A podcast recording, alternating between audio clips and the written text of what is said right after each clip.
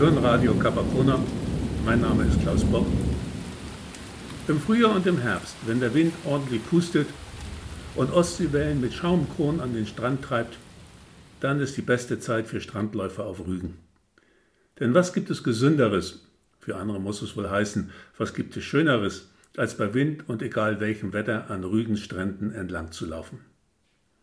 Die meisten Strandläufer schauen dabei und das ist für die Hörer der Cap Arcona Podcast ja nichts Neues mehr, kaum auf den Horizont, sondern konzentriert nach unten, um endlich den ersehnten wertvollen Brocken Bernstein, den seltenen großen Hühnergott oder den schön geformten Donnerkeil da im Spülsaum nicht zu übersehen. Über Bernstein und Hühnergötter haben wir hier schon berichtet, bleiben uns heute die Donnerkeile. Ich könnte es mir jetzt einfach machen und sagen, Tata und Donnerkeile sind ja, ich könnte jetzt auch schnöde mit Begriffen wie Rostren von Belemniten beginnen oder, und das wäre viel schöner, finde ich, vom germanischen Donnergott Thor, der früher mit seinem von Böcken gezogenen Streitwagen über die Himmelsschale kurfte und dann, wenn er mal nicht so gut drauf war, mit seinem Hammer und mit Blitzen um sich warf. Und wenn da oben ein Gott wie Thor zürnte, war für die Menschen unter ihm Vorsicht angesagt. Denn schon damals galt, erzürne nie deinen Gott. Die Blitze waren offenbar irgendwelche billigen Einmal- und Wegwerfdinger, die dort, wo sie auf den Boden trafen, Donnerkeile in die Erde brannten. Der Hammer war offenbar wertvoller und vor allem praktisch, denn er kehrte nach jedem Wurf, bei dem er übrigens nie sein Ziel verfehlte, von selbst immer wieder in die Hand des Donnergottes zurück, in etwa wie ein gut geworfener Boomerang zum Werfer oder ein gut erzogener Hund zum pfeifenden Herrchen zurückkehrt. Von den Blitzen wird das nicht erzählt, deshalb wohl auch die vielen Donnerkeile.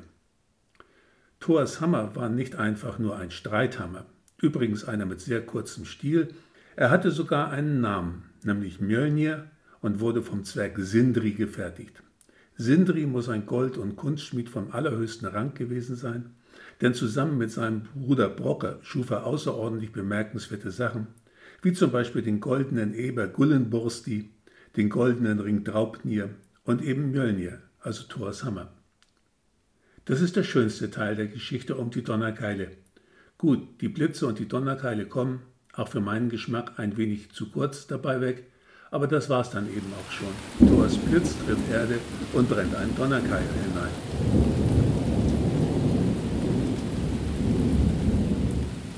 Aber der goldene Eber Gullinborste ist eben auch eine grandiose Idee der alten Germanen. Nach der germanischen Mythologie ist Gullinborsti der ständige Begleiter Freyers, das ist auch so eine Art nordischer Gott, und zieht dessen Fuhrwerk bei Tag und Nacht durch die Luft und über Wasser. In der Dunkelheit versprühen seine goldenen Borsten Feuerfunken, die die Dunkelheit erhellen. Das ist doch schön, oder? Und irgendwie erinnert das doch auch an den Leuchtturm am Capacona. Okay, das muss mit Figuren aus der nordischen Götterwelt jetzt reichen, denn wir kommen ja immer weiter weg von unseren Donnerkeiern aus Stein.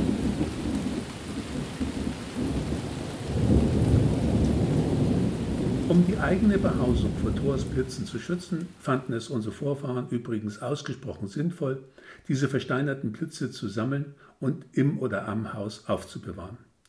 Andere trugen sie als Amulett und das scheint gewirkt zu haben. Denn vom Blitz getroffen zu werden, ist bekanntlich eine der seltensten Todesarten überhaupt. Die weniger fantasievolle Geschichte der Donnerkeile ist viel eher die wahre Geschichte. Und sie geht eher so. Donnerkeile sind die Fossilien, die sich am häufigsten an Rügens Küsten finden lassen. Auf Rügen ist der beste Ort für die Suche nach ihnen die Steilküste zwischen Sassnitz und dem Königsstuhl, also nicht weit entfernt vom Capacona, im Grunde von den Türmen aus bei Fitt nur quer über die Bucht der Tromperwiek und dann noch einmal kurz um die Ecke rum und schon ist man da.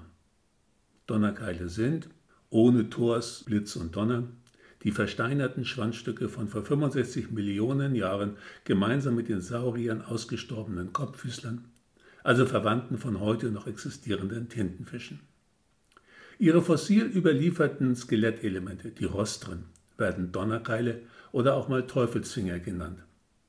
Einen ganzen, unzerstörten, heilen Donnerkeil findet man selten und wenn, und wenn, ja, er ist dann eben in mehrere Teile zerbrochen. Der Durchschnittsdonnerkeil ist ca. 15 cm lang, aber erst dann, wenn man seine Teile wieder zusammengesetzt hat. Die Belemniten ähnelten im Aussehen den heutigen Kalmaren, hatten zehn kurze Fangarme direkt am Kopf und besaßen einen Tintenbeutel. Sie besaßen allerdings keine Saugnäpfe an den Fangarmen, sondern Haken. Das ist eine Eigenschaft, die manchen Kopffüßlern heute noch zu eigen ist.